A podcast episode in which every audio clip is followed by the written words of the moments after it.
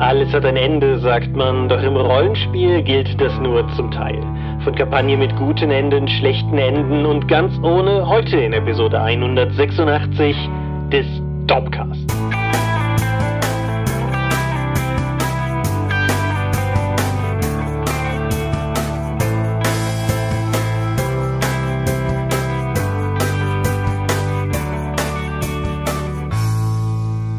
Hi und herzlich willkommen zur Episode 186 des Dorpcast. Aber mehr haben wir heute versammelt über Dinge zu reden, die mit Rollenspiel zu tun haben. Und wenn ich wir sage, dann meine ich zum einen dich. Michael Skorpio-Mingas, guten Abend. So, dann ich, Thomas Michalski. Hoi. Und worüber reden wir heute? Kampagnenfinale. Was, wenn die Luft ausgeht und wie lässt man's knallen? Genau.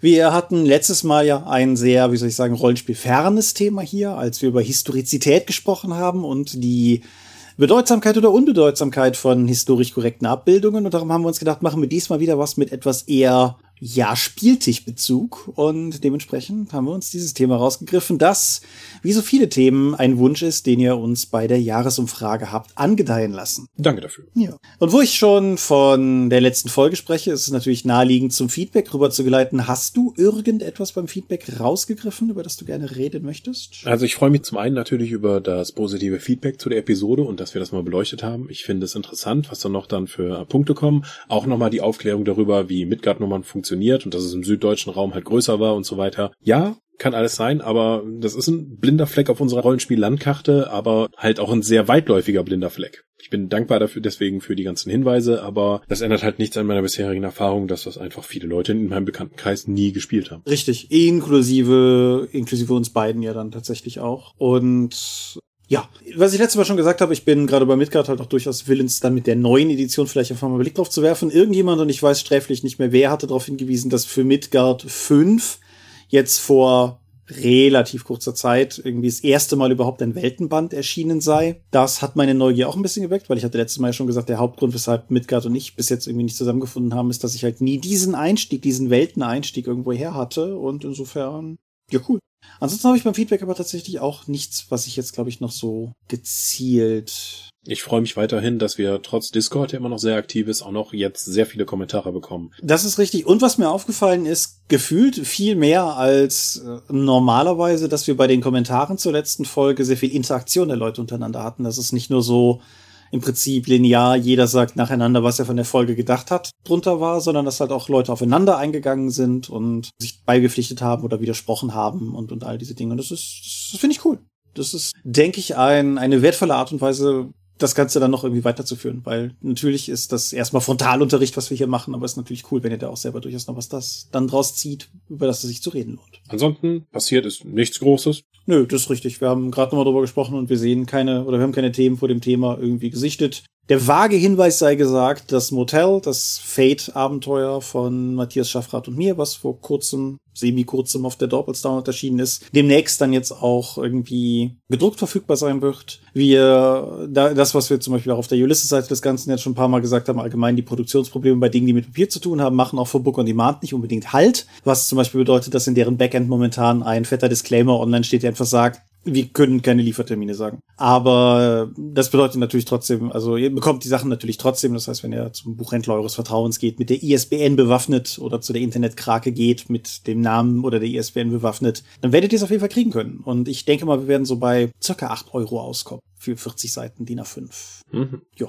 gut. Und derartig geistig geprägt, können wir direkt zur Medienschau gehen. Genau, magst du den Anfang machen? Ich habe über Netflix Tribes of Europa gesehen. Oha. Die zweite deutsche Netflix-Serie nach Dark, wo Dark sich auf die ähm, tiefsinnigen Plots und Düsternis äh, konzentriert hat, ist Tribes of Europa ein Postapokalypse Ding. Es ist eine Serie, und es dreht sich darum, dass Europa nach einem schwarzen Freitag, schwarzen Montag, auf jeden Fall ist die Technologie irgendwie ausgefallen. Europa ist zerfallen in Kleinststaaten beziehungsweise in Stämme, die titelgebenden Tribes of Europa, die dann ihr eigenes Lebensmodell dann abgesondert von den anderen führen. Wir kennenlernen zuerst die Origines kennen, eine Baumhagger-Gruppe von multiethnischen jungen Leuten, die zusammensitzen und irgendwie dann auch irgendwie ganz gut miteinander klarkommen und dann stürzt so ein Raumgleiter ab aus Atlantis. So, huch, was ist denn da passiert?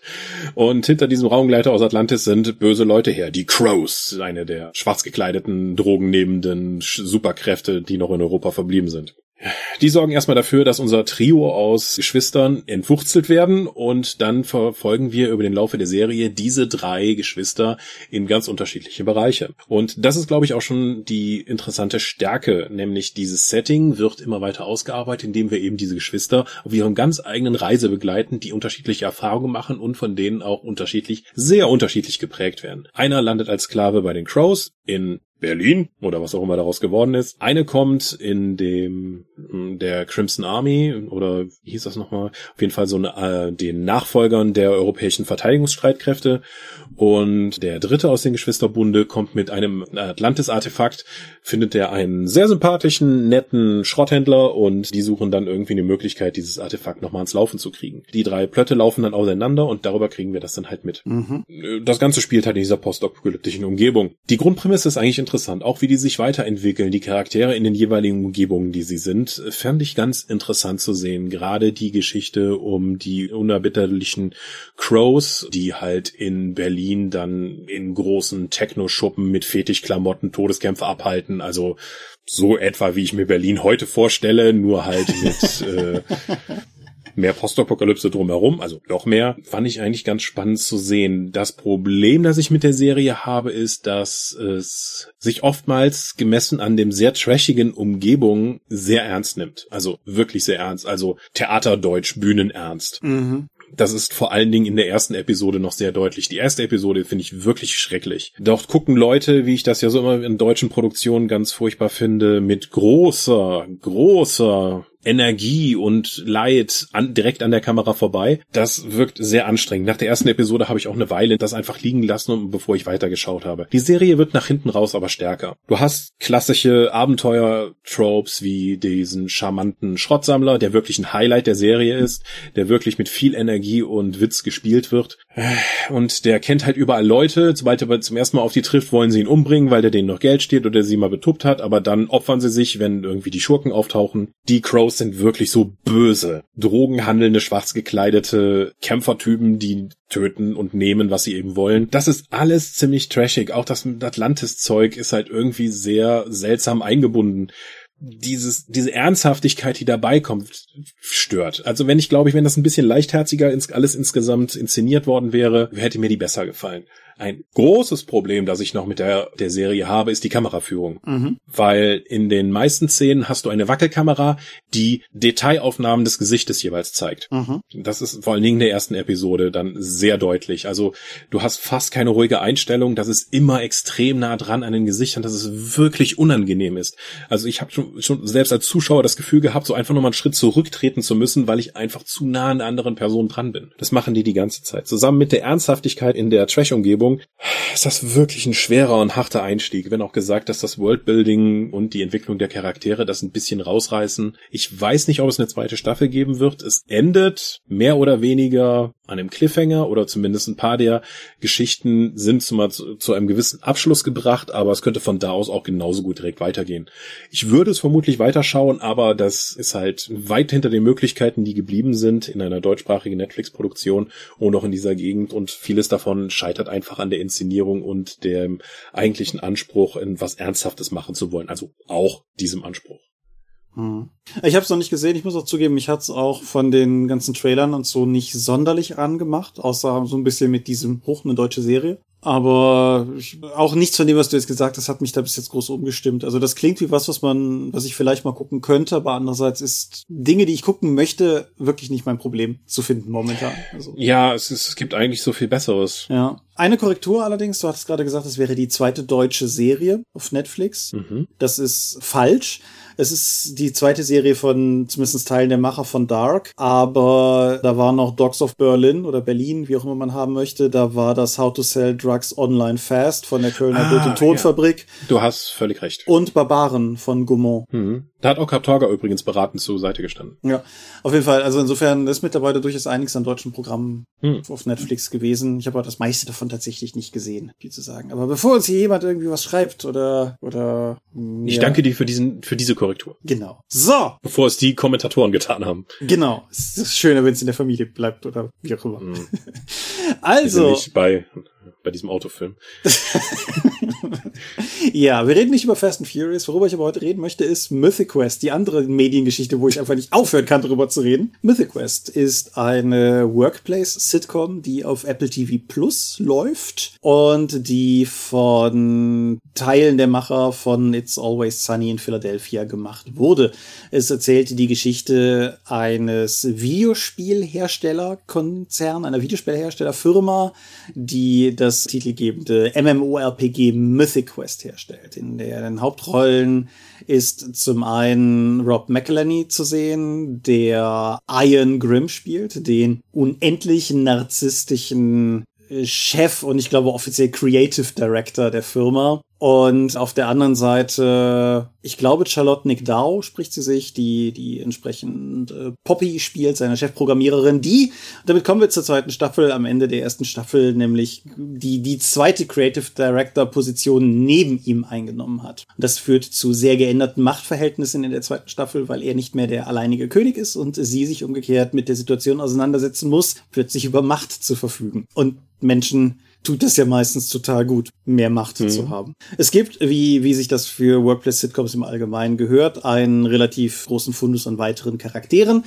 wobei einige Charaktere aus der ersten Staffel nur noch sehr kleine Rollen haben, einige Charaktere aus der ersten Staffel auch gar nicht wieder auftauchen und dafür noch ein, zwei neue eingeführt werden. Ich bin ein großer Fan des immer nur im Hintergrund quasi existierenden Art Directors der Firma, der so viel Dinge sagt in seiner völligen Desillusioniertheit darüber, wie Leute seine Arbeit nicht wertschätzen und völlig ignorieren, dass es Arbeit ist, die er leistet und gleichzeitig immer wildere Forderungen haben. Ich glaube, jeder, der in der Kreativbranche irgendwie tätig ist, wird sich, wird sich da häufig genug wiederfinden. Und ja, ich mag diese Serie unendlich gerne. Das liegt nicht zuletzt daran, dass sie, wie ich persönlich finde, das Kunststück schafft, grundsätzlich eine Comedy-Sitcom-Serie zu sein. Aber wenn sie es drauf anlegt, emotionale Treffer zu landen, zumindest bei mir, jedes Mal einfach 100% durchzieht und trifft. So. Also, es gibt wenig Serien, bei denen ich innerhalb von 20, 30 Minuten so herzhaft lachen kann, um am Ende einer Folge da zu sitzen und zu denken, ich brauche jetzt erstmal irgendwas Schönes in meinem Leben.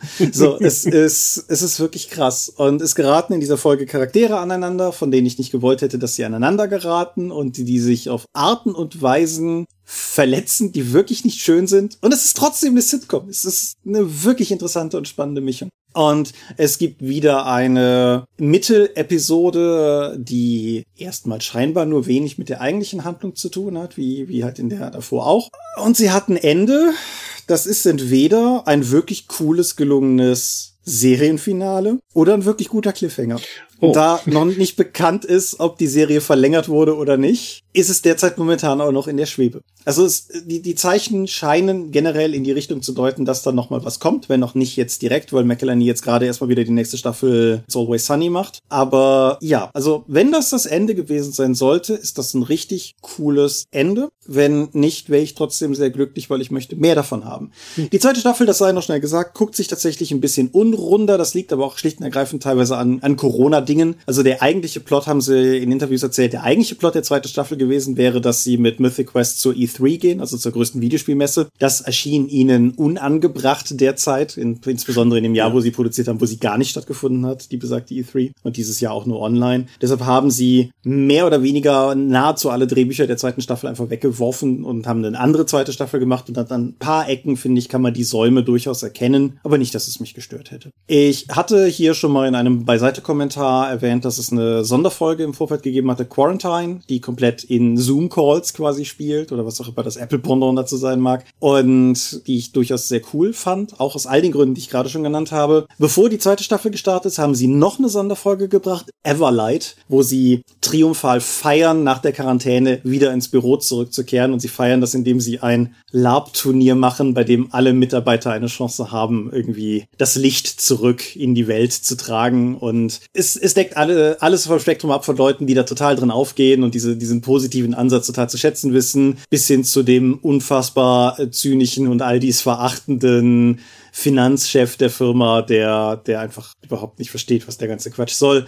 Insofern Ich gäbe finde mich wieder. Ich wollte gerade sagen, es gäbe auch Charaktere für dich in dieser Serie. Insofern, ja, also Mythic Quest, wenn ihr in irgendeiner Form Möglichkeit äh, Zugriff auf einen Apple TV Plus Account habt, guckt diese Serie. Es ist definitiv eine meiner allerliebsten Serien da draußen und ich finde einfach so unendlich viel daran gut. Und wenn ihr keinen Account habt, wie beim letzten Mal auch, ich glaube, es gibt immer noch Probewochen und ich meine, wir reden hier von dann jetzt insgesamt alles zusammen 20 Episoden. Das geht also. Insofern Mhm. Mythic Quest Gibt's aber nur über Apple. gibt, ist eine Apple-Eigenproduktion. Haben, haben die ganz alleine. auch keine Blu-ray oder so dann später. Das Gespräch hatte ich mit dem Dobschen Tom neulich noch und was ich dazu auch schon gesagt habe, Apple bauen ja nicht mal mehr Computer mit physischen Laufwerken, weil Apple so fest davon überzeugt sind, dass Datenträger einfach tot sind. Ich fände es sehr ungewöhnlich, wenn sie anfangen würden, ihre Medien jetzt auf Datenträgern zu veröffentlichen. Na gut. Und damit bist du. Ich habe ein Buch gelesen, wenn es auch ein elektronisches war. Oder besser gesagt, eine Anthologie für Age of Sigma natürlich. Okay. Sakrosankt und andere Geschichten. Das ist die Anthologie, die für die zweite Edition von Age of Sigma rausgekommen ist. Und ich dachte mir, bevor die dritte jetzt erscheint, beziehungsweise sie ist am Samstag erschienen, als wir das hier aufnehmen, also zwei Tage vorher, habe ich es aber noch vorher geschafft, diese Anthologie da zur zweiten Edition zu lesen. Macht das einen Unterschied? Tatsächlich. Denn die titelgebende Geschichte Sakrosankt, die auch die längste ist, dreht sich um die, effektiv um die Inhalte der Starterbox der zweiten Edition. Mhm. Man hat also effektiv, hat man jemanden grob erzählt, worum es in dem, was die Figuren machen und wer die sind, die in der Starterbox drin sind und dann hat jemand eine Geschichte dazu geschrieben. Nämlich, wo dann die sturmgeschmiedeten Ewigen, seit der dritten Edition haben sie nämlich jetzt auch endlich deutsche Namen, auf die Nachtspuke treffen. Also eine Armee von Geistern, die auftauchen. Die waren die Modelle in der, in der Starterbox der zweiten Edition und die sind auch die Helden und Antagonisten im, in der titelgebenden Geschichte. Und das ist eine, liest sich wie eine Auftragsarbeit, sagen wir mal so. Ich habe eine ungefähre Ahnung davon, ich schreibe das jetzt mal runter mit einem Standardplot und es müssen halt die Charaktere und ihre Fähigkeiten ungefähr drin vorkommen. Mhm. Nicht sonderlich interessant. Das wird dann weiter fortgesetzt mit weiteren Schlaglichtern auf andere Orte, die in der Zeit eben stattfinden. Du findest die Vampirkönigin Neferata, wie sie Intrigen am Hof spinnt, die Himmelsherrscher der Caradon, wie sie Pläne machen, wie sie dann einen Chaoskult in dem Tempel finden, wo sie eigentlich nur ein paar Teppiche handeln wollten und so weiter und so fort. Es sind an sich die kleinen Fantasy-Geschichten, die im Age of Sigma-Universum spielen.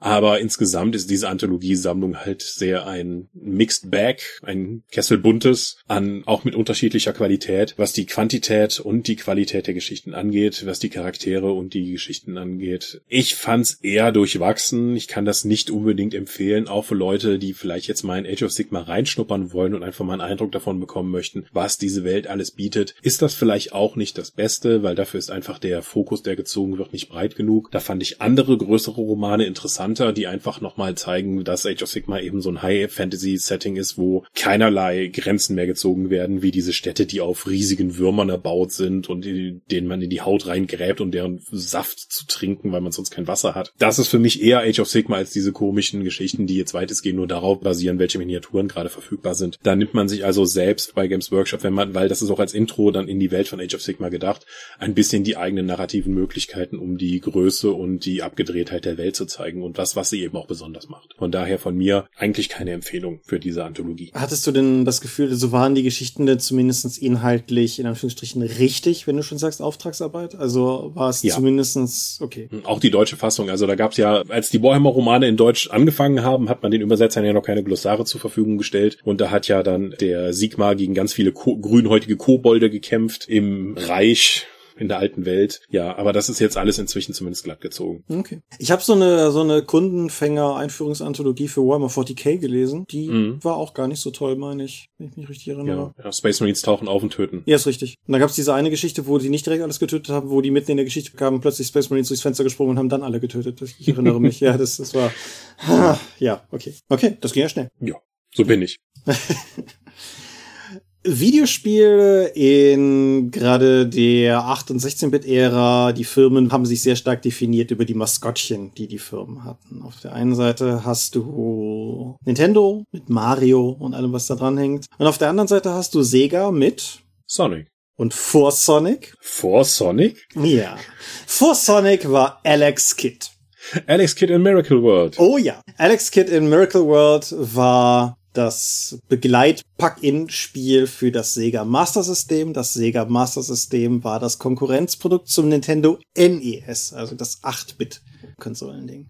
Und Alex Kidd in Miracle World zeichnet sich noch durch zwei weitere Besonderheiten aus. Die erste davon ist eine sehr persönliche, denn es ist das erste Videospiel, das ich jemals so richtig gespielt habe. Mm. Es gab vorher Kontakte mit Pong-Konsolen in meinem Leben und sowas in der Art, aber Alex Kidd war so das wirklich richtige erste Konsolenspiel, das ich halt dann auch selber besessen habe und viel gespielt habe. Und das schlägt die Brücke zu Alex Kidd in Miracle World DX die Neuauflage, die frisch für alles erschienen ist, was aussieht wie eine Konsole. Okay. Das Spiel ist eine relative 1 zu 1 Umsetzung des alten Alex Kids vom Levelaufbau und allem hin und her mit dem größten Unterschied, dass es eine alternative Grafikoption gibt, die das Ganze in, ich möchte mal sagen, edelster Anime-Zeichentrickqualität darstellt. Es ist immer noch 2D, es ist immer noch ein Jump'n'Run. Die Steuerung ist auf eine Art rutschig, dass andere Jump'n'Runs sich in Eisleveln schämen würden, einem sowas zu servieren. Aber bei Alex Kidd ist das einfach an der Tagesordnung. Und ja, Alex Kidd ist ein, ist ein seltsamer Fall in vielerlei Hinsicht. Es ist nicht unbedingt ein Spiel, was ich, also wo ich jedem das erste Super Mario Bros. heute noch durchaus empfehlen würde, ist Alex Kidd eins, wo ich ein bisschen vorsichtiger wäre. Wie gesagt, zum einen ist die Steuerung bei weitem nicht so präzise, wie es bei Nintendos Spiel der Fall war. Und zum anderen hat es einfach so ein paar Eigentümlichkeiten. Ich weiß nicht, hast du selber gespielt? Nee, ich, ich kann mich zumindest nicht dran erinnern. Die Endbosse in diesem Spiel funktionieren nicht nur in klassischen Endboss-Manövern, so irgendwie, du musst irgendwie draufspringen, wobei draufspringen eh nicht so ein Alex Kidd-Ding ist. Alex Kidd boxt Mhm. Weil Alex Kidd ist nämlich ein Schüler einer besonderen Martial Arts Kunst, die es ihm ermöglicht, seine Fäuste so groß werden zu lassen, wie er will. Dieses Spiel hat Plot. Auf jeden Fall, nein, die Kämpfe mit den Endgegnern finden teilweise in Schnick-Schnack-Schnuck-Duellen statt. Und das ist aus heutiger Sicht designtechnisch vielleicht nicht die beste Idee, die sie jemals hatten. Und Aber das haben sie beibehalten. Das haben sie beibehalten. Es gibt, wie im alten Spiel, gibt es ein Artefakt, das du im Laufe des Spiels finden kannst, das es dir ermöglicht, ihre Gedanken zu lesen. Dann weißt du, was sie nehmen, auch wenn sie sich manchmal im letzten Moment noch umentscheiden oder nicht. Und es ist nicht ganz so dreistig wie bei der, es gab eine Sega Ages Veröffentlichung von Alex Kidd für die Switch. Da war tatsächlich in der Randzieher, die um den 4 zu 3 Bildschirm auf dem 16 zu 9 Fernseher zu erkennen war, waren die Ergebnisse von den Schnickschnack-Duellen in der chronologischen Reihenfolge quasi abgebildet. Weil die sind nicht zufällig. Das heißt, du kannst auswendig lernen, wie du welchen Gegner besiegst. Und, na, wie gesagt, also ich, ich persönlich habe unendlich viele Erinnerungen, positive Erinnerungen an dieses Spiel, wie ich das versucht habe, mit meinem Vater zusammen durchzuspielen, wie ich es alleine versucht habe durchzuspielen. Ich habe es letzte Woche zum ersten Mal in meinem Leben durchgespielt. Und ich kann aufgrund des unendlich viele Leben Modus von der DX-Version sagen, ich hätte das als Kind niemals durchgespielt. Mhm. Ich dachte zwar, ich wäre weit, aber nein. Dieses Spiel ist lang und sehr tödlich, wie das bei alten Spielen halt so war. Mhm. Dennoch ist, das noch beruht das noch auf einem Arcade-Spiel oder war das tatsächlich dediziert für die Konsole entwickelt? Das war dediziert für die Konsole entwickelt. Es gab dann ein Nachfolgespiel, das zuerst in der Arcade erschienen ist und dann schlecht aufs Master System portiert wurde. Und dann gab es noch eine ganze Reihe weiterer Alex Kid Spiele, die manchmal nur in Europa Alex Kid Spiele waren, in einem Fall auch nur in Japan erschienen sind. Also die Reihe ist danach relativ schnell aus den, aus den Fugen geraten, möchte ich sagen. Aber ja. Ich sagte schon, es hat Plot, das ist vielleicht noch erwähnenswert. Es hat tatsächlich immer schon diesen Plot gehabt. Der war damals in der Anleitung drin. Aber es hat heute auch tatsächlich, also der Plot ist, dass der böse König, ich meine, er ist König Jenkin the Great, mit äh, böser Magie alle Leute im Königreich in Stein verwandelt. Und was sie geändert haben im Vergleich zum alten Spiel ist, dass du jetzt gerade im ersten Level teilweise einfach an in, mitten in der Bewegung erstarrten versteinerten Bewohnern vorbeikommst und Alex sich die ganze Zeit uh, denkt, so, uh, das ist aber ein bisschen komisch hier. So, und es ist ohnehin geil. Den Plot nicht nur im Handbuch. Genau, und es ist insofern ganz niedlich, weil das Spiel auch ein bisschen damit spielt, dass Alex einfach überhaupt erstmal überhaupt keine Peilung hat, was überhaupt los ist und sehr viel mit in diesem okay, was hat das alles mit mir zu tun? Modus durchstolpert, bis er dann rausfindet, dass er von königlichem Geblüt ist und dann seinen Bruder befreien geht und ja, all diese Dinge. Man spielt's nicht wegen des Plots. Ich habe sehr genossen. Für die drei Leute außer mir da draußen, die auch mit einem Master System groß geworden sind, statt mit dem Nintendo Pendant, fühlt euch darauf hingewiesen. Ich finde die Neuauflage auf jeden Fall recht charmant gemacht. Ist mittelteuer mit irgendwie 17 Euro oder so, was die momentan kostet. Aber ist, wie gesagt, dafür auch so ziemlich für alles erschienen. Also Wiki sagt PlayStation 4, PlayStation 5, Xbox One, Xbox Series Series X und S, Switch und PC. Ihr habt dazu keine Ausrede, außer ihr sagt, ihr habt es früher nie gespielt. Aber ja. Okay, cool. So ist, genau, und so ist es mir möglich gewesen, das Ende dieses Spiels auch mal zu sehen. Und was befriedigend? Geht schon so.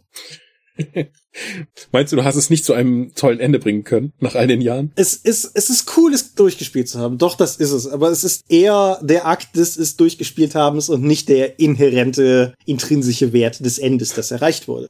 Aber das führt uns ja zum Thema hin. Ja, genau. Am Ende einer Reise, da steht das Finale. Das ist eine Aussage, über die wir selbst schon werden sprechen können. ah, guck, direkt schon kontrovers. genau, erster Satz und schon eine Kontroverse. Also es gibt natürlich auf jeden Fall, also jede Reise hat ein Ende, in dem Sinne, dass sie irgendwann aufhört. So, das ist, das, das hängt am Hitzetod des Universums. Aber grundsätzlich wird alles irgendwann zu einem Ende kommen. Aber ich denke, es gibt nochmal einen Unterschied und das ist ja auch durchaus der Dreh- und Angelpunkt unserer heutigen Folge, vermute ich.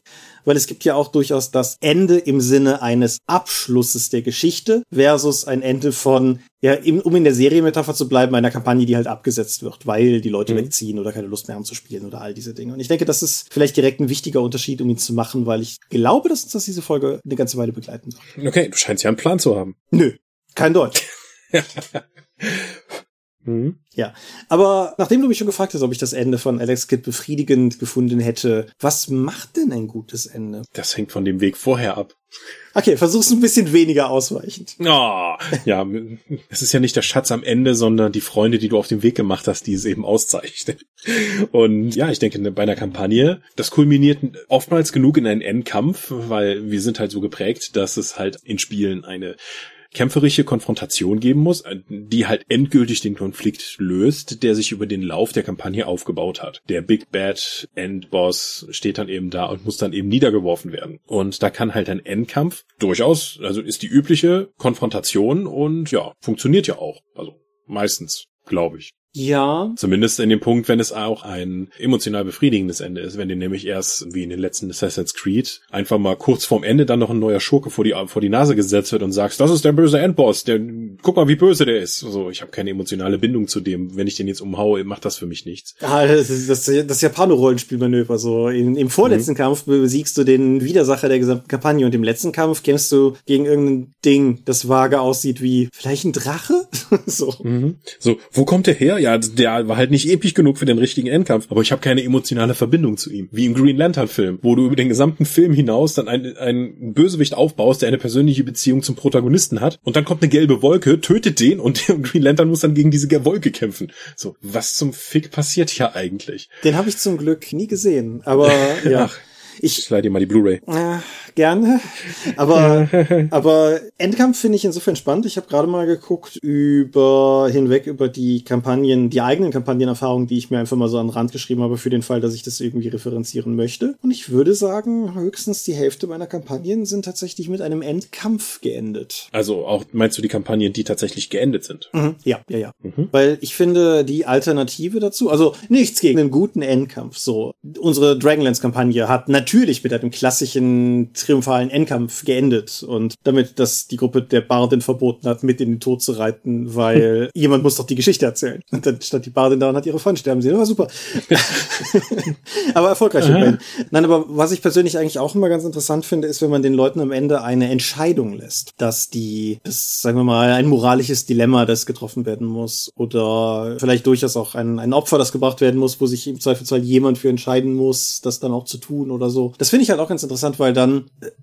es kommt natürlich immer ein bisschen drauf an, wie gern die Gruppe würfelt und wie gern die Gruppe Kämpfe ausspielt. Aber gerade wenn das nicht unbedingt der reine Fokuspunkt der Kampagne ist, kann es vielleicht auch ganz interessant sein, am Ende tatsächlich über eine moralische Entscheidung oder so wirklich beeinflussen zu können, gezielt beeinflussen zu können, wie die Geschichte endet. Mhm. Würdest also den Klima, äh, also würdest du sagen, dass in der Hälfte deiner Kampagnen der Klimax der Kampagne eine moralische Entscheidung ist, die auf die sozusagen kulminiert all das, was die Charaktere vorher getan haben und nicht jemanden einfach mit einem Crit aus dem Leben zu befördern? Ja, ich denke, das trifft hm. ganz gut, ja. Würdest du denn sagen, dass das der Endkampfgedanke eher was ist, was auf Fantasy zutrifft und modernere Settings eher auf diese moralische Ambivalenz aus, hinauslaufen? Also zum einen muss man natürlich dazu sagen, dass ich gar nicht weiß, ob das Ganze ein Widerspruch ist. Also ich möchte, ich möchte Dragonlance nicht spoilern, auch wenn es uralt ist, aber ich denke, die Kampagne lohnt immer noch modifiziert gespielt zu werden. Aber es kann ja durchaus zum Beispiel sein, dass jemand ein, eine schwere Tat vollbringen muss, während andere, was weiß ich, ihm den Rücken frei halten müssen oder so sowas in der Art. Klassische Last Stand Geschichten, so zum Beispiel der, der Serenity Kinofilm, also der zu Firefly, nicht der mit Matthew McConaughey vor zwei Jahren. Auf jeden Fall, auf jeden Fall sowas halt, wo du halt einfach sagst, so wir graben jetzt hier unsere Füße in den Boden, wir werden jetzt keinen Schritt mehr weichen und gleichzeitig muss unser Kumpel dies und jenes noch irgendwie bewerkstelligen, entscheiden oder so. Wie gesagt, ich sehe da nicht zwingend einen, einen Widerspruch, aber ich denke, ich habe einen Faden verloren. Ja, es war bestimmt irgendwas sehr Tiefsinniges von deinen großartigen Kampagnen, die ohne Kampf auskommen. Ach, das ist ja nicht gesagt. Ja, und also wie gesagt, also nichts gegen nichts gegen den Endkampf. Ach genau, wir hatten, ob das was Fantasy gebunden ist. Ich würde nicht zwangsläufig sagen, dass das was Fantasy gebunden ist. Ich kann mir auch durchaus vorstellen, dass eine irgendwann eine actiongeladene Cthulhu oder World of Darkness Kampagne zum Beispiel oder oder natürlich Science Fiction Star Wars ist nicht Science Fiction, ich weiß, liebe Hörer, aber Space Fantasy wie Star Wars zum Beispiel kann ich mir kann ich mir super vorstellen, dass man da irgendwas mitmachen könnte. Also. Mhm. Aber du würdest schon sagen, dass das Finale auch eine Konfrontation sein muss. Mit irgendetwas, was vorher aufgebaut wurde. Ich denke schon, ja. Mhm. Wird, Weil wenn, wenn dieser Konflikt nicht gelöst wird, findet halt kein Abschluss statt. Man kann dann selbst nicht sagen, dass es für einen dann jetzt durch ist, weil man irgendwas gelöst hat oder irgendwas passiert ist zumindest. Genau, ich finde halt, der, der vorige Aufbau des Ganzen ist insofern einfach notwendig, als dass er das Gefühl vermittelt, dass es eine große Geschichte ist, die jetzt zu Ende kommt. Weil ansonsten ist das einfach nur das zehnte Abenteuer in der Kampagne, das jetzt halt auch endet. So. Mhm. Was nichts Schlechtes sein muss, denke ich. Nur dann ist es in meinen Augen zumindest keine Kampagne, so wie ich den Begriff verstehe. Dann ist es halt eine Reihe von Abenteuern gewesen. Das ist eine Reihe von Einzel, ist eine Folge von Einzelabenteuern, aber die hängen nicht zusammen und dadurch eigentlich gelten sie nicht als Kampagne. Genau. Was ist während, wenn dieser Kampagne mit den Einzelabenteuern aber sich ein Konflikt oder Dinge aufbauen, die nur im Charakterspiel existieren? Also nicht zwischen den Charakteren und der Spielwelt, sondern unter den Charakteren untereinander. Ich denke, das kann schon durchaus auch gültig sein, sag ich mal. Also äh, gültig sein im Sinne von diese Konfliktrolle einnehmen für das Finale. Auch wieder durchaus vielleicht ergänzend zu anderen Sachen, aber ich hatte, wir hatten ja im Vorfeld, hatte ich ja noch gesagt, ich hatte mir aufgeschrieben Character Arcs versus Story Arcs, also im Prinzip zum einen die, die Kulmination der Entwicklung der Figuren der Geschichte versus die Kulmination der Entwicklung der Geschichte selber. So, dass das eine ist die Zerstörung des Todessterns, die Zerstörung des einen Rings, die Zerstörung von irgendwas anderem. Und auf der anderen Seite hast du halt sowas wie wirklich Charakterentwicklungsmomente oder vielleicht schwelende Konflikte, die im Finale eskalieren und dann vielleicht auch Klärung bedürfen oder, oder all sowas. Und ich denke, beides kann durchaus ein guter Konflikt sein. Für Charaktere ist es vielleicht ein bisschen schwieriger bei großen Runden, dass es für alle ein schönes Finale wird, wenn du weißt, was ich meine. Mhm. Ob jeder seinen gleichen Anteil an Spotlight bekommt und einen Abschluss. Ja,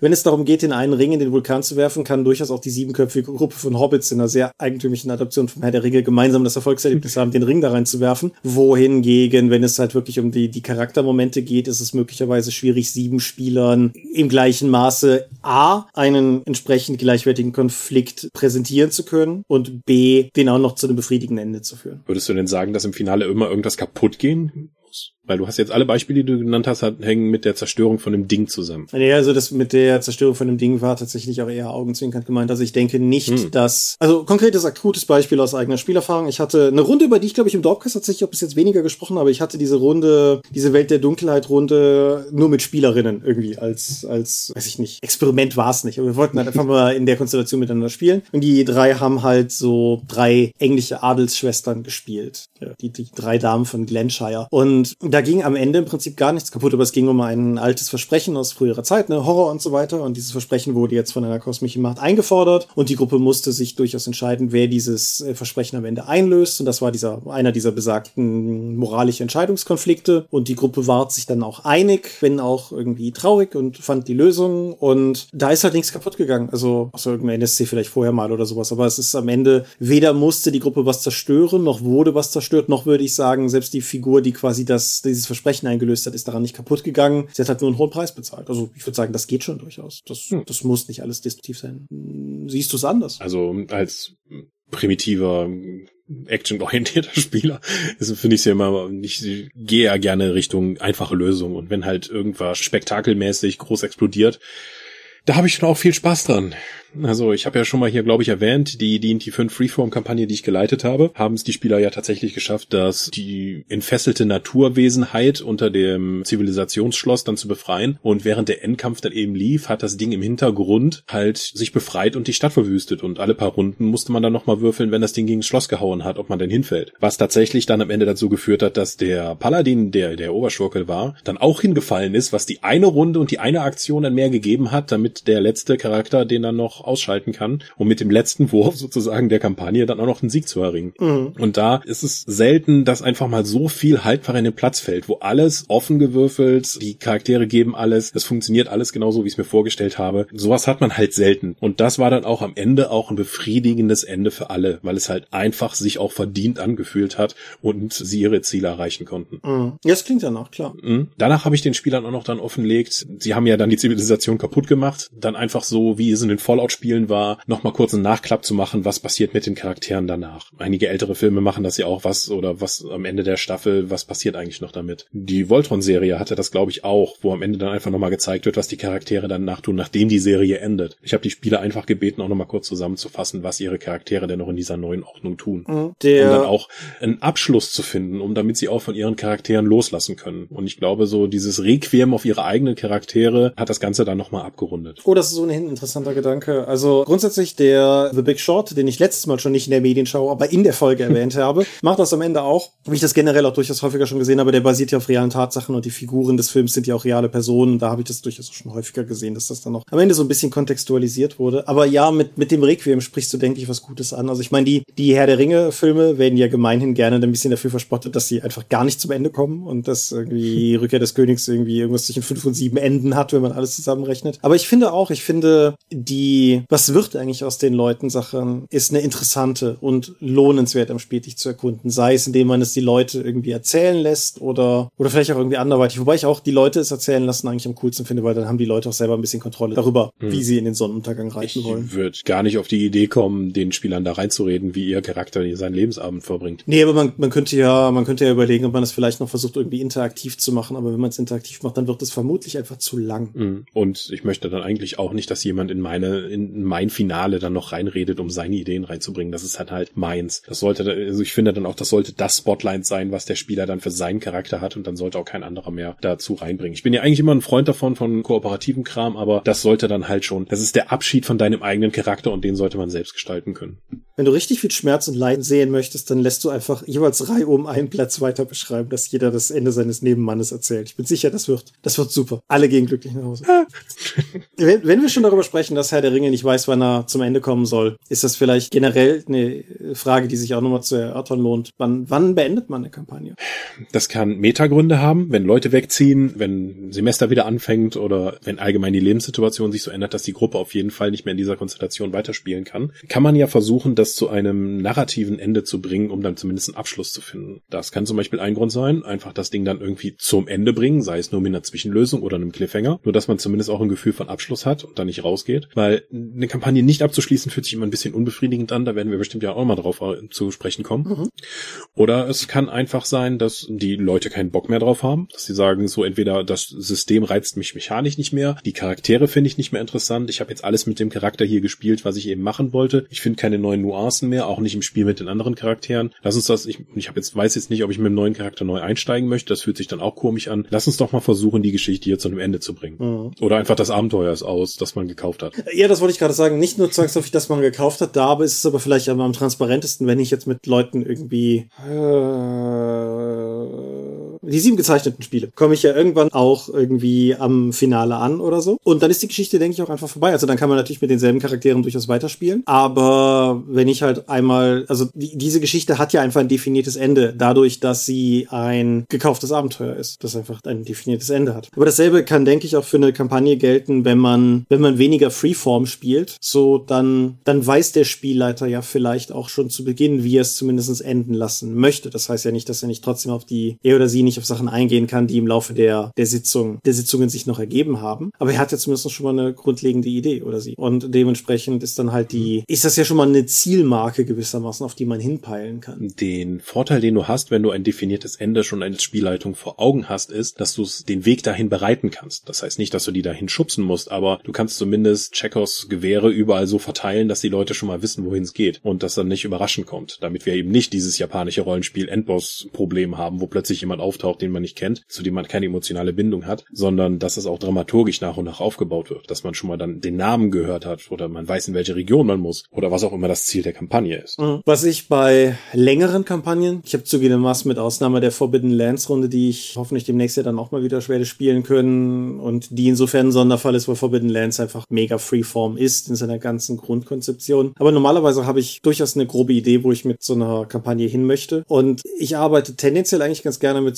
sowas wie, naja, es sind nicht richtig Sollbruchstellen, aber im Prinzip so Punkte, wo ich einfach für mich weiß, dass ich hier jetzt quasi die Kurve scharf nach links zum Kampagnenfinale einschlagen könnte. Oder wir fahren noch einen Schlenker weiter, so dass ich hm. quasi Ausstiegspunkte mir vorher schon überlege, von denen aus ich halbwegs befriedigend zu einem Finale komme, das in die Richtung geht, die mir vorschwebt. Das ist häufig weniger definiert, als das jetzt vielleicht klingt. Aber, und das habe ich teilweise auch schon ganz offensiv gemacht, dass ich halt einfach nach Sitzungen zur Runde gesagt habe, hört mal, wie ist so eure Stimmungslage? Mehr noch so zwei Sitzungen oder mehr noch so zehn? Mhm. Und dann kann man sich ja da durchaus nachrichten. So, meine Vor allen Dingen muss man sich auch muss man sich auch darauf einigen, dass die Kampagne endet. Ja, das, das ist ja keine Selbstverständlichkeit, weil ich kenne halt DSA-Kampagnen, die laufen schon über eine Dekade. So, die können sich gar nicht vorstellen, den Charakter zu wechseln oder mal halt was, das nicht, die nicht mehr zu spielen. Das ist halt die endlos laufende Kampagne.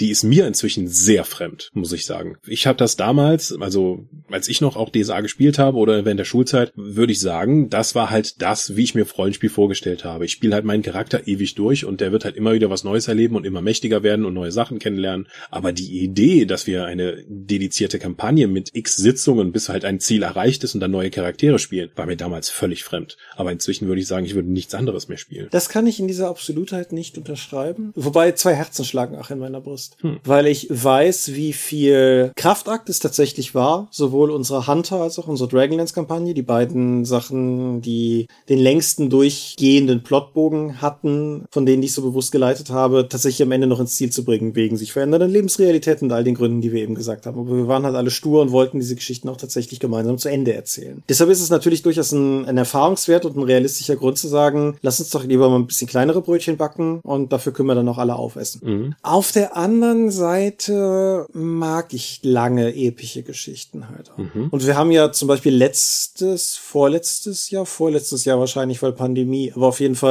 gefühlt jüngst das Jahr des Feuers ausgespielt für DSA. Da haben wir auch. Nach auch fast einer Dekade. Ja, und das war cool. Ja, das Feuers ist eine Kampagne mit Schwächen, wie ich persönlich finde, aber für diese individuelle Spielerfahrung, die wir hatten, mit diesen Charakteren, die wir hatten, in diesem Finale zu stehen, das wir hatten, Klammer auf, es war ein Endkampf, Klammer zu, und halt einfach ein letztes Mal mit diesen Leuten wirklich Helden- und Heroentaten begehen zu können, das war cool. Mhm. Und ich finde, das gibt dir was, was dir kurze Kampagnen nicht im gleichen Maße geben können. Aber ich, ich hatte ja nicht gesagt, dass es kurze Kampagnen sein müssen, nur Kampagnen mit einem definierten Ende und definierten Charakteren. Dass du eben nicht sagst, ich spiele diesen Charakter jetzt über Jahre halt und wir spielen halt alle Abenteuer, die uns irgendwie dazwischen kommen, sondern dass ich sage, wir haben hier dieses Thema, das wird halt so und so lange gespielt, wie wir uns das etwa vorstellen. Gucken wir mal am Ende, wenn wir dann noch Bock haben, können wir vielleicht noch irgendwas dranhängen, aber wir haben eigentlich schon mal ein Ende gefunden. Okay, fairer Einwand, ja. ja. Um dann auch mal ein Gegenbeispiel zu nennen, wo es halt nicht so gut funktioniert hat. Unsere D&D-Kampagne, die wir halt zum Beginn der Pandemie online begonnen haben, die startete halt damit, lass uns mal die D&D Einsteigerbox probieren. Und dann haben wir da zwölf bis 15 Sitzungen mit verbracht. Dann haben wir gedacht, soll das jetzt enden oder können wir noch irgendwie anknüpfen? Und weil die beste Anknüpfung daran Sturmkönigs Donner ist, eine von den offiziellen D&D-Kampagnen, haben wir gedacht, probieren wir das einfach mal. Das ist auch relativ frei, offene Kampagne. Man kann sich aussuchen, wo man wohin geht. Und das hat über viele Monate echt gut geklappt. Wir haben bestimmt über insgesamt in die Kampagne über 70 Sitzungen gebracht. Das Problem ist nur, irgendwann ist diese Kampagne halt vorbei. Es gibt grundsätzlich noch Dinge zu tun, aber eigentlich haben wir jetzt hier den Plot gelöst und wir, wir sind mehr oder weniger drüber gestolpert. Wir, wir haben es auch nicht wirklich begriffen, dass es jetzt vorbei war, weil das Ende einfach so antiklimaktisch war, dass wir es nicht gerafft haben. Hm. Und das war, die Kampagne ist vorab schon mal in Stolpern gekommen, als wir plötzlich mit einer uralten bösen Gottheit konfrontiert wurden, die uns zwangsweise zu ihren Jüngern gemacht hat, was die eigene Agenda der Charaktere komplett ausgehöhlt hat, cool. was uns gar nicht geschmeckt hat. Was? Nie cool. Ja, das ist, da, da waren wir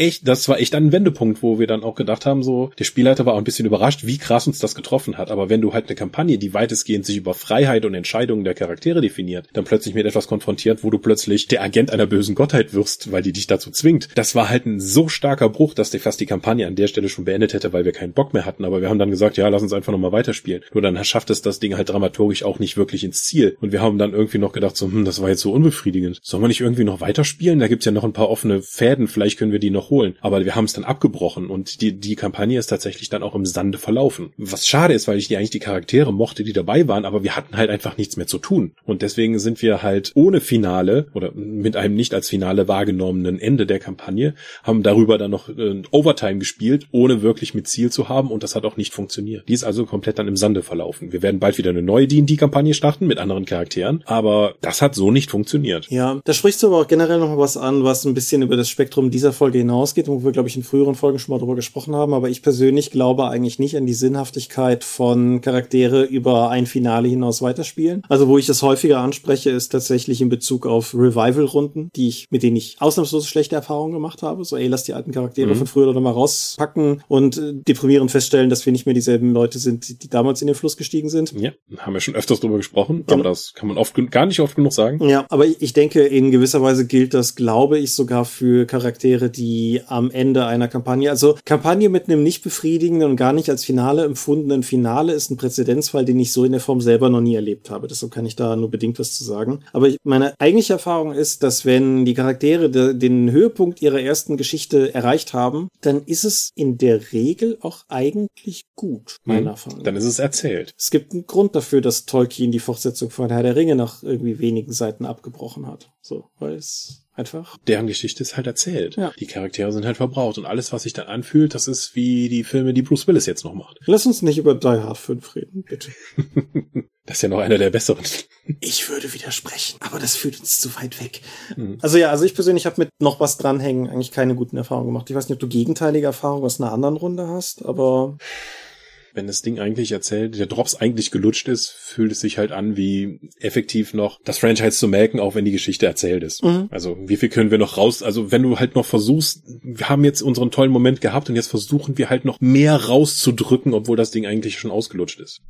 Vielleicht ein bisschen zu bildhaft. Ja, so, so unendlich lieb ich Babylon 5 habe, aber ich denke, die fünfte Staffel Babylon 5 krankt da durchaus dran. Nicht gravierend mhm. genug, dass ich nicht empfehlen würde, sie trotzdem zu gucken, aber sie ist halt trotzdem ein ziemlicher Schatten, no pun intended, im Vergleich zur, zu, zu dem, was die vierte Staffel abfeuert. Mhm. Und was ich auch schon häufig genug gesagt habe, die Fernsehserie Millennium hätte das beste Finale einer Fernsehserie ever, wenn sie danach nicht noch eine Staffel gemacht hätten. Ja, Supernatural hat auch ein fantastisches Serienfinale nach der fünften Staffel. Ja, wie viel waren es? 15 insgesamt? Dann kam noch acht nach. okay, noch acht, okay, ja.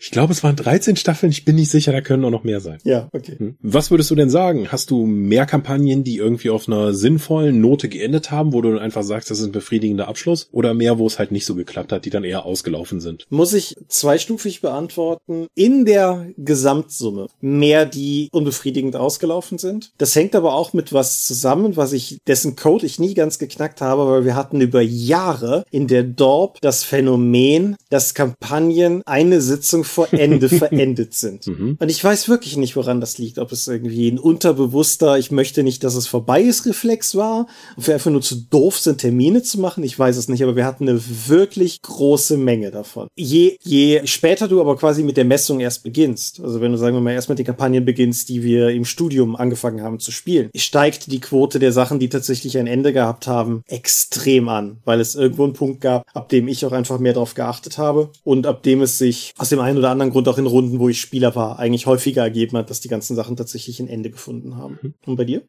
Wir kommen, ich muss sagen, ich, dadurch, dass wir auch kürzere und dediziertere Themenkampagnen spielen, würde ich sagen, wir bringen die eher zu einem befriedigenderen Ende. Mhm. Aber so insgesamt damals äh, ist es halt auch oftmals einfach ausgelaufen, weil wir es nicht genau strukturieren konnten, als wir auch weniger Erfahrung hatten, was jetzt so Langform angeht, oder wir eben noch dachten, dass das Endlosspiel die Art von Rollenspiel sei, die halt am besten funktioniert. Ja, beides ist durchaus wahr, was du sagst, auch das durchaus mit der Erfahrung, weil ich glaube auch alleine schon, alleine tatsächlich dadurch, wie, sagen wir mal, Leute, die heute mit dem Rollenspiel anfangen, durch Medien konditioniert werden. Das ist sowas wie, angefangen bei sowas wie dem Marvel Cinematic Universe, das zwar jetzt durchaus auch weitermacht, mhm. aber das mit Endgame einfach auch, steckt ja schon im Titel, durchaus einfach mal so einen klaren Endpunkt gesetzt hat. So wie Fernsehserien heute funktionieren im Vergleich zu dem, wie zum Beispiel Fernsehserien noch funktioniert haben, als wir eben unsere ersten Rollenspielschritte gemacht haben. Mhm. Und eine Kampagne, die du modellierst, wenn dein Medienintake aus sowas wie A-Team und Knight Rider besteht, ist definitiv eine andere als das, was du heute aus Serien mitnehmen kannst. Mhm. Wobei wir da auf jeden Fall mal über Game of Thrones reden müssen. Ja, Game of Thrones, die Serie Serie, die es geschafft hat, quasi das gesamte Franchise durch ihr Serienfinale quasi zu entwerten. Mhm. Ich habe ja nach der fünften oder so aufgehört, weil ich gemerkt habe, dass ich überhaupt keine Verbindung mehr zu den Charakteren habe.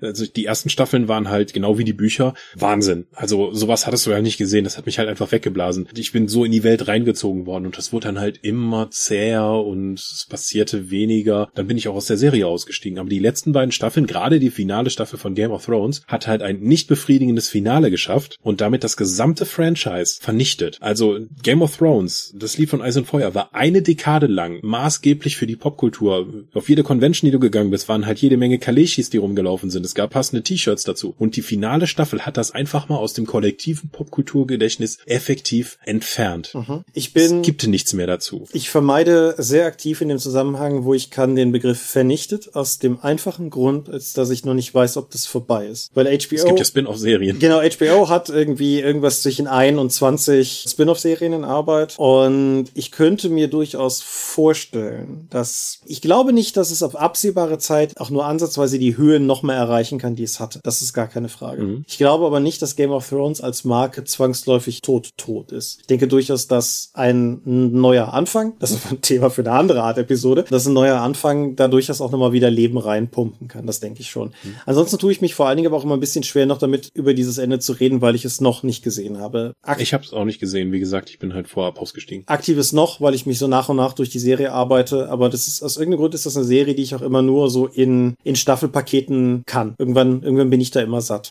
Ich weiß nicht genau, woran das liegt. Hm. Wie gesagt, also bisher, ich bin jetzt genau halb durch und bisher mag ich die Serie noch, aber ich bin halt auch noch nicht an dem Punkt, wo Leute angefangen haben, drüber zu, zu diskutieren. Hm. Mein, die Bücher haben ja ein ähnliches Problem. Ich wollte sagen, mein, genau, mein semi-uninformierter Hot Take, also ich habe die Bücher alle gelesen, die Serie hat, wie gesagt, bis zur Mitte bis jetzt geguckt. Ich bin halt ehrlich unsicher, ob George Martin ein besseres Finale wird liefern können, als die Serie es getan hat. Das ist, hm. das ist der Teil an der Debatte, der mich immer so ein bisschen frustriert, wenn Leute dieses ganze, ja, wenn der George George erstmal seine Bücher, dann, dann, dann wird das auch ein gutes Ende. Ich weiß es halt nicht, weil die Serienmacher wussten ja durchaus auch, wie er es zu Ende bringen möchte. Insofern gilt es erstmal zu beweisen, dass man die Geschichte besser erzählen kann. Andererseits habe ich vor kurzem über den Snyder Cut gesprochen und festgestellt, dass selbst mit demselben Filmmaterial sehr unterschiedliche Ergebnisse.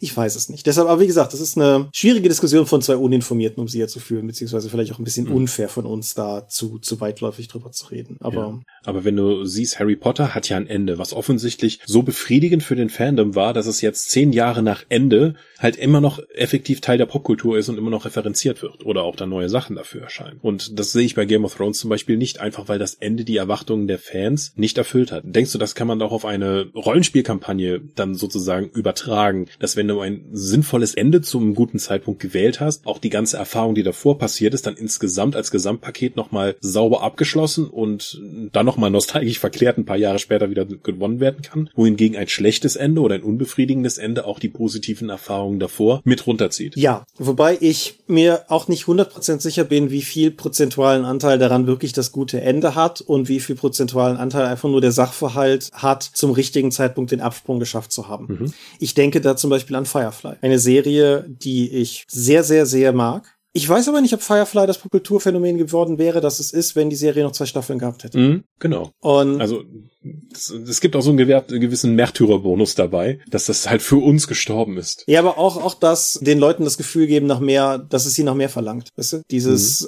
dieses Gefühl von warum hat es da nicht mehr von gegeben? Wenn du mit dem Gefühl aus einer Kampagne rauskommst, ist es glaube ich genauso wie bei einer Serie, einem Film, einem Buch, einem irgendwas, dass du auf jeden Fall auch mehr haben möchtest. Wenn du halt aus der ganzen Sache rauskommst mit dem Gefühl von ja, war war, okay, hat mir gereicht. Ist es vielleicht schon ein bisschen schwieriger, das Ganze nochmal oder den Schwung quasi ins nächste mitzunehmen. Hm, aber es hat zumindest einen Abschluss gefunden. Ja, das auf jeden Fall. Was würdest du sagen, wiegt denn schwerer, wenn eine Kampagne einfach im Sande verläuft oder wenn sie ein negatives, unbefriedigendes Ende hat? Doof ist vermutlich beides. Auf die im Sande verlaufene kannst du zumindest immer noch alle Wünsche und Hoffnungen projizieren, dass es mal irgendwann funktioniert. Mhm. Hot Take wird es nicht. Aber das schlechte Ende bleibt halt das schlechte Ende. Das, also ich kenne keine Rollenspielrunde, die irgendwann mal eine Sitzung geredconnt hat und dann da weiterarbeitet. Das stimmt und ich denke, eine Kampagne, die im Sande verläuft, kann auch durchaus auf einem Hoch im Sande verlaufen, wenn die Gründe mhm. fürs Verlaufen nicht im Spiel in sich liegen. Vielleicht ist es wirklich einfach ein Terminproblem. Vielleicht ist es, dass irgendwie zwei Leute zu weit weggezogen sind und man danach irgendwie zwar immer noch versucht, die Runde aufrechtzuerhalten, aber wenn man einfach so stillschweigend nach und nach zu dem Punkt kommt, dass es nicht mehr auf Dauer funktioniert und dann ist sie halt irgendwann faktisch einfach tot, weil man seit zwei Jahren nicht gespielt hat mhm. oder drei oder wie auch immer, aber man hat halt trotzdem eigentlich nicht das Gefühl gehabt, dass sie vorher schlecht geworden ist oder so. Ich denke, das kommt ganz drauf an. Wir haben aber trotz fortgeschrittener Uhrzeit eine sehr kritische Frage an dieser, in dieser Folge ist zwar schon diverse Male gestreift, ich möchte sie aber trotzdem noch einmal explizit ausformuliert fragen. Braucht man ein Ende? Weil das geht ja durchaus mit der, mit der, mit der Fragestellung von gerade einher. Aber braucht um, man ein ich, Ende? Ich würde sagen, ja, einen definierten Endpunkt zu haben, auf den man auch referenzieren kann und einfach dieses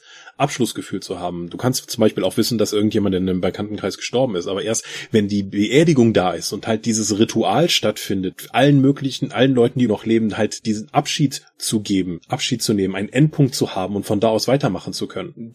Ich glaube, wir sind einfach auch so geprägt. Ich glaube, ein Ende zu haben, ein Ende zu definieren, ist besser, als es einfach dann im Sande verlaufen zu lassen. Mhm.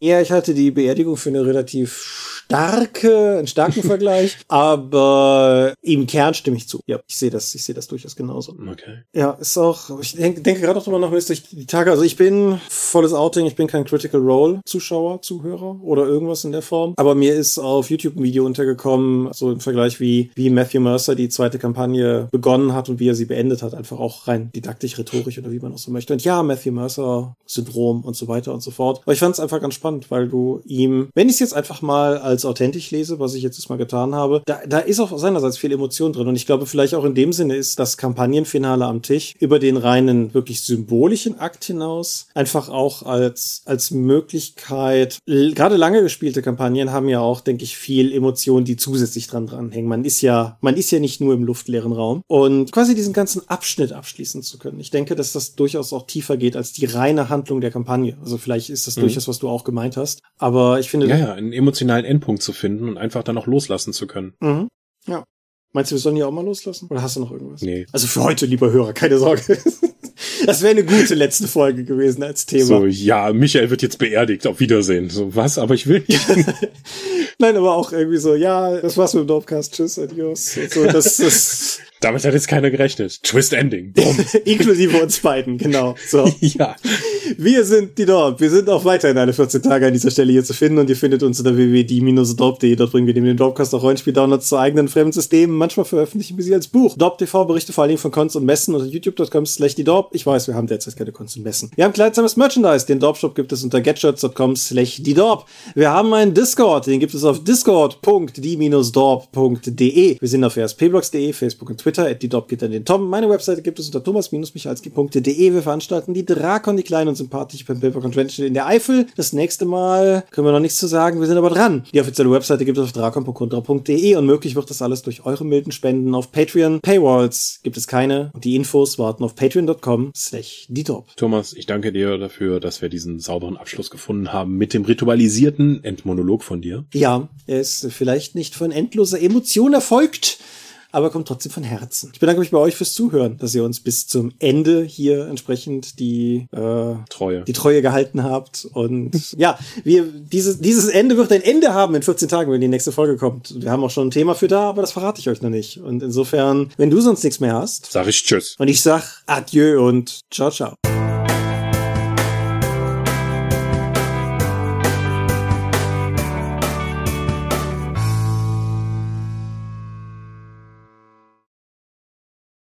Ja, aber würde sagen. Aber das war ein befriedigendes Ende, da müssen wir jetzt auch nicht weiter reden. Genau, wir haben ja schon drüber gesprochen, dass über das Ende hinauszugehen Sachen selten besser macht. Und jetzt haben wir diese Rubrik hier letztes Mal den Nachteil genannt, also wäre das hier nur thematisch passend. es ist ja ein Nachteil. Ja, es ist richtig. Wir können aber einfach auf Stopp drücken. Ja.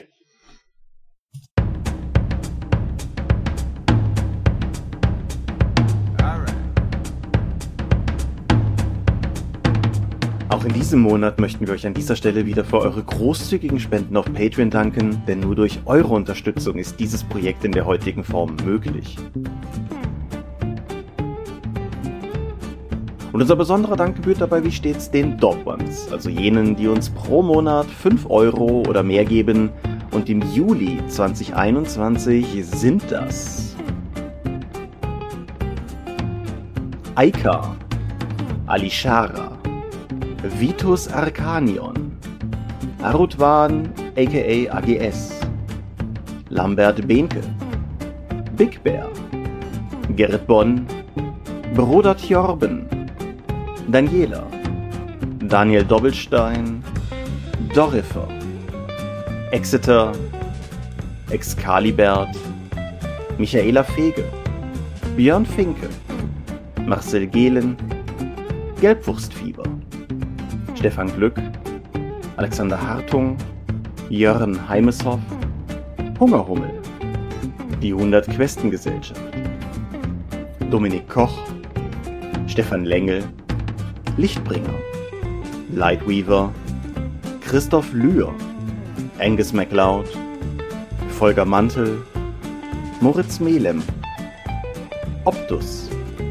Arzach Rumpelgnorg, Ralf Sandfuchs, Philipp Schippers, Ulrich A. Schmidt, Oliver Schönen, Jens Schönheim, Christian Schrader, Rupert Sedelmeier, Alexander Schendi, Lilith Snow White Pink, Sphärenmeisters Spiele, Steffs Kleinkrämerei, Stefan T., Florian Steury, Sven, Technosmurf, Teichdragon, Tellurien, Marius Vogel, Jeremias W., Katharina Wagner, Talian Vertimol, Xeledon und Marco Zimmermann. Danke, dass ihr uns freiwillig, ohne Paywall und Auflagen, so tatkräftig unterstützt, einfach nur, weil ihr es könnt.